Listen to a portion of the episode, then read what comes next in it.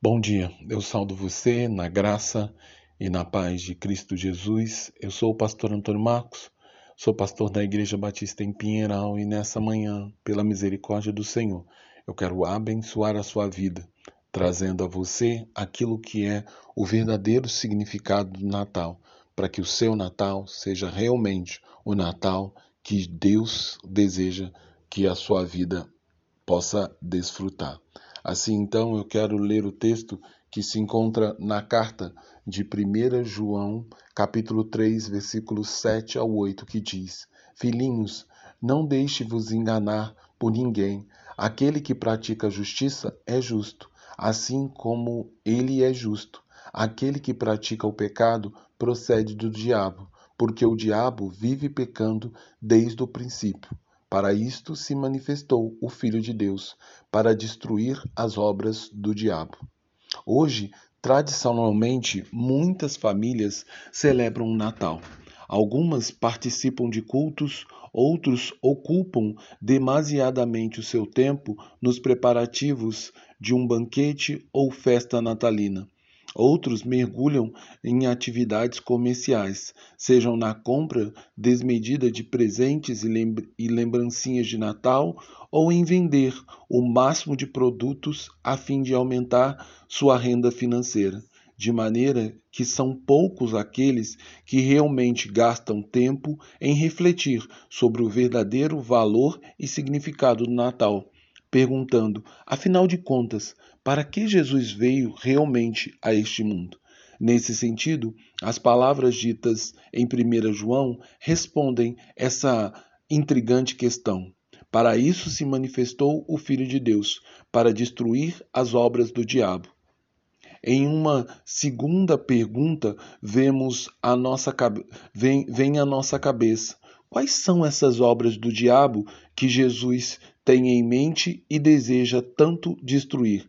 A resposta está clara no contexto das palavras da carta de 1 João.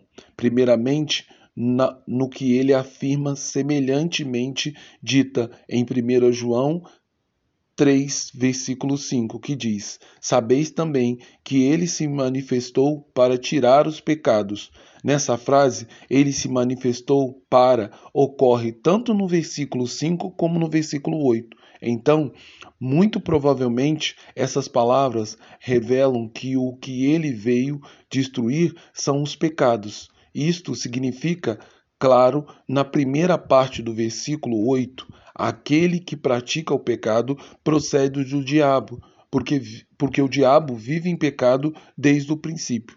A questão então que tanto atrai a atenção de Deus a ponto de enviar o seu filho amado ao mundo, segundo as palavras de João, é pecar, é o pecado e não as preocupações do cotidiano que tantas vezes ocupam grande parte da nossa atenção, como a doença que bate à nossa porta, o carro que quebra inesperadamente, a agenda nossa que continua bagunçada ou as contas que não conseguimos pagar. Isso tudo não significa nada diante do grande estrago que o pecado pode produzir em nossas vidas. Assim, Jesus veio ao mundo para nos capacitar a parar de pecar pois é dele que precisamos urgentemente nos livrar através do Senhor. Podemos ver isso com mais clareza se colocamos essas palavras ao lado das palavras de 1 João 2:1, onde a Bíblia diz: Filhinhos meus, essas coisas vos escrevo para que não pequeis. Este é um dos grandes propósitos do Natal, um dos grandes propósitos da encarnação de Jesus. Mas também há um outro propósito que ele acrescentou em 1 João, no versículo 1, 1 João, no, versículo, no capítulo 2, no versículo 1 e 2. Se todavia alguém pecar, temos um advogado junto ao Pai, Jesus Cristo, o justo. Ele é a propiciação pelos nossos pecados, e não somente pelos nossos próprios, mas ainda pelos do mundo inteiro. Agora, entenda o que isso realmente significa. Significa que Jesus veio ao mundo por meio do Natal por duas razões. Ele veio primeiro para que pudéssemos não continuar pecando, ou seja, ele veio para destruir as obras de Satanás, do diabo. Em segundo lugar, ele veio para que houvesse uma propiciação pelos nossos pecados. Ele veio para ser um sacrifício substitutivo que remove a ira de Deus por nossos pecados. O resultado desse segundo propósito não é anular o primeiro propósito. O perdão da, não é dado a fim de permitir que continuemos pecando. O alvo da morte de Cristo por nossos pecados não é um relaxamento à nossa batalha contra o pecado. Em vez disso, o resultado desses dois propósitos do Natal é que é que o pagamento feito uma vez por todos os nossos pecados se torne a liberdade e o poder que nos capacita a lutar contra o pecado.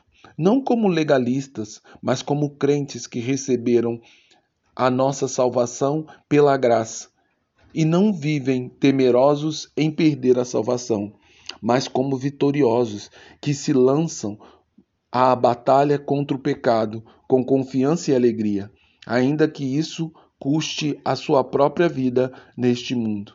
Afinal de contas, através do Natal, nós temos salvação, mas também temos vida eterna em Cristo Jesus.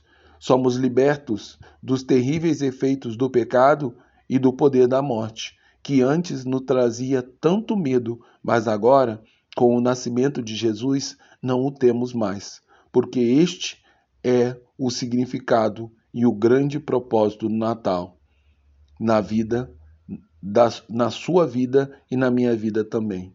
Assim, eu convido você a tomar posse dessa maravilhosa benção que temos diante de nós em Cristo Jesus. Agora que o amor de Deus Pai que a graça libertadora do Deus Filho, Cristo Jesus, que o consolo, o refrigério e o poder do Espírito sejam sobre todos aqueles que amam a Deus e confessam Jesus como Senhor e Salvador de suas vidas, e assim gozam do verdadeiro Natal.